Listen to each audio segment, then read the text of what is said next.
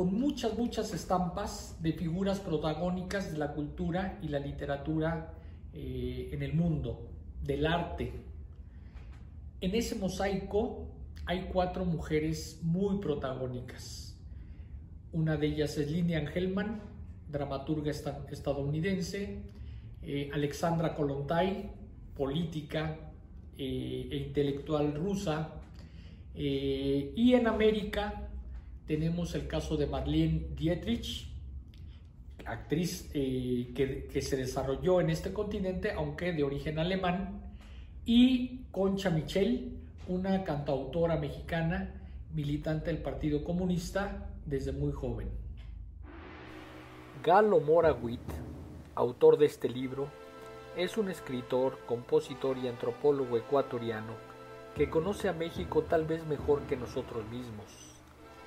Una cualidad que se aprecia es la mirada crítica, pero al mismo tiempo afectiva e inteligente hacia nuestro país.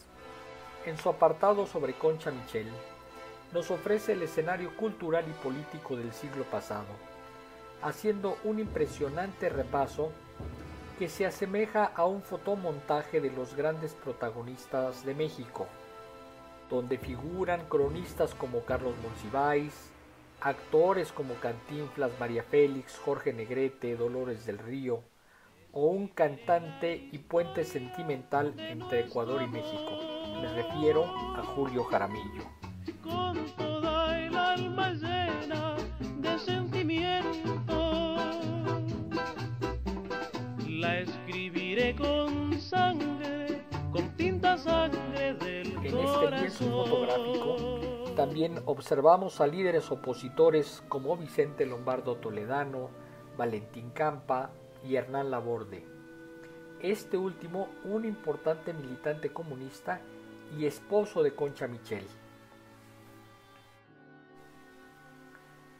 Huérfana a temprana edad y madre soltera a los 14 años, se vio en la necesidad de trabajar para mantener a una bebé que a la postre fallecería de pulmonía.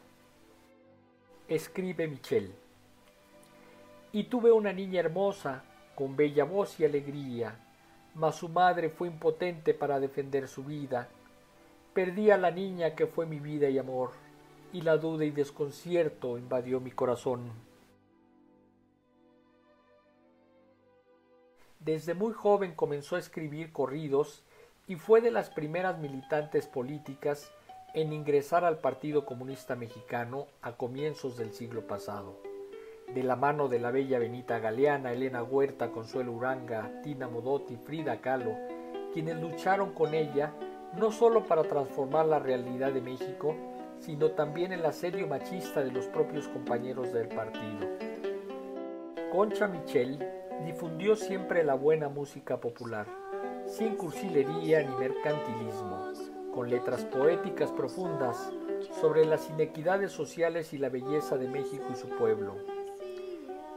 Ni abandonos, cárceles, enfermedades, tragedias pudieron contener a una gran mujer libertaria. Y apoyada por el pueblo a los reyes de Otra estampa biográfica exquisita del libro de Galo Mora es el icono cinematográfico alemán, pero sobre todo universal, llamado Marlene Dietrich. Actriz socialista, Participó en decenas de películas y causó polémicas en Europa y Estados Unidos. La actriz de centenares de obras teatrales y grandes clásicos germánicos y de Hollywood, fue fundadora de la Liga Antinazi y defensora y protectora de intelectuales y artistas perseguidos en la oscura época del macartismo en Estados Unidos.